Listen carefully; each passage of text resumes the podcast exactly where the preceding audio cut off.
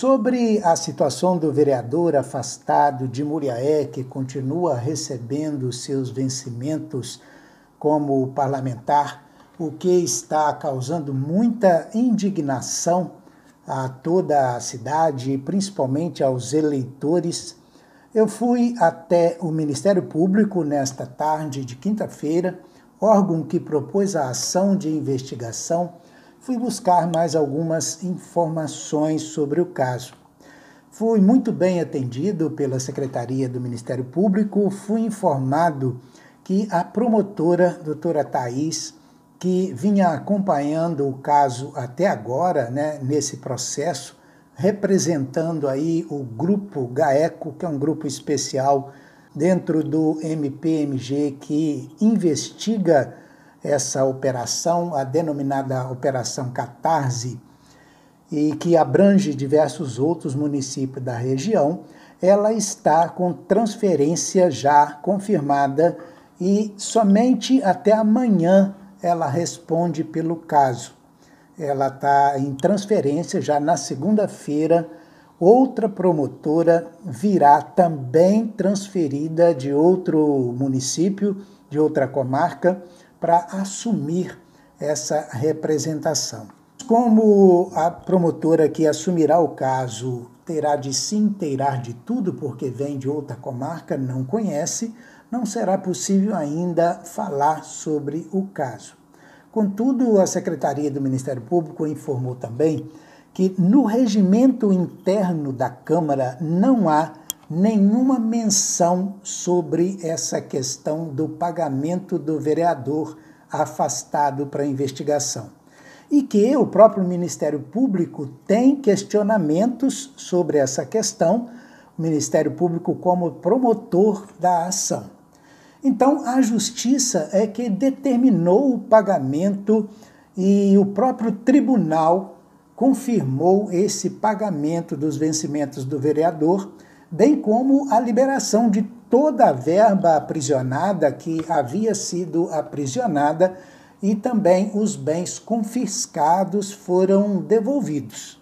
Né? Então, até que se dê o caso por concluído, é que a justiça tomou essa decisão. Nessa situação, fica bem claro que a mesa da Câmara deveria né, ou deve fazer uma correção no regimento interno para evitar esse tipo de coisa. O processo está em andamento e só depois da sentença, e caso seja sentença de condenação, é que o vereador terá de devolver tudo aquilo que ainda está em seu poder. Eu estive também no fórum para tentar me informar um pouco mais sobre os processos que estão lá em andamento. Um dos juízes me atendeu com muita presteza e confirmou as informações também do Ministério Público. Garantiu que o próprio tribunal é que reformou a sentença e garantiu então o vencimento do vereador, a liberação de todos os bens e por aí. Ele me diz também que nada pode ser declarado ainda sobre o processo, porque não né, não está concluído e o, a justiça tem que sentenciar depois, então não pode falar sobre os processos. Os processos, porque são dois: um processo de improbidade administrativa e outro criminal. Alguns dos investigados figuram somente no de improbidade. E o parlamentar afastado está envolvido nos dois processos. Eles me informaram também que os processos estão andando bem e que breve poderá ter uma sentença. Caso a sentença seja de condenação, naturalmente que essa verba, toda a verba que foi supostamente desviada, seja devolvida aos cofres públicos. Mas por enquanto é o que a gente tem, é o que a gente pode informar.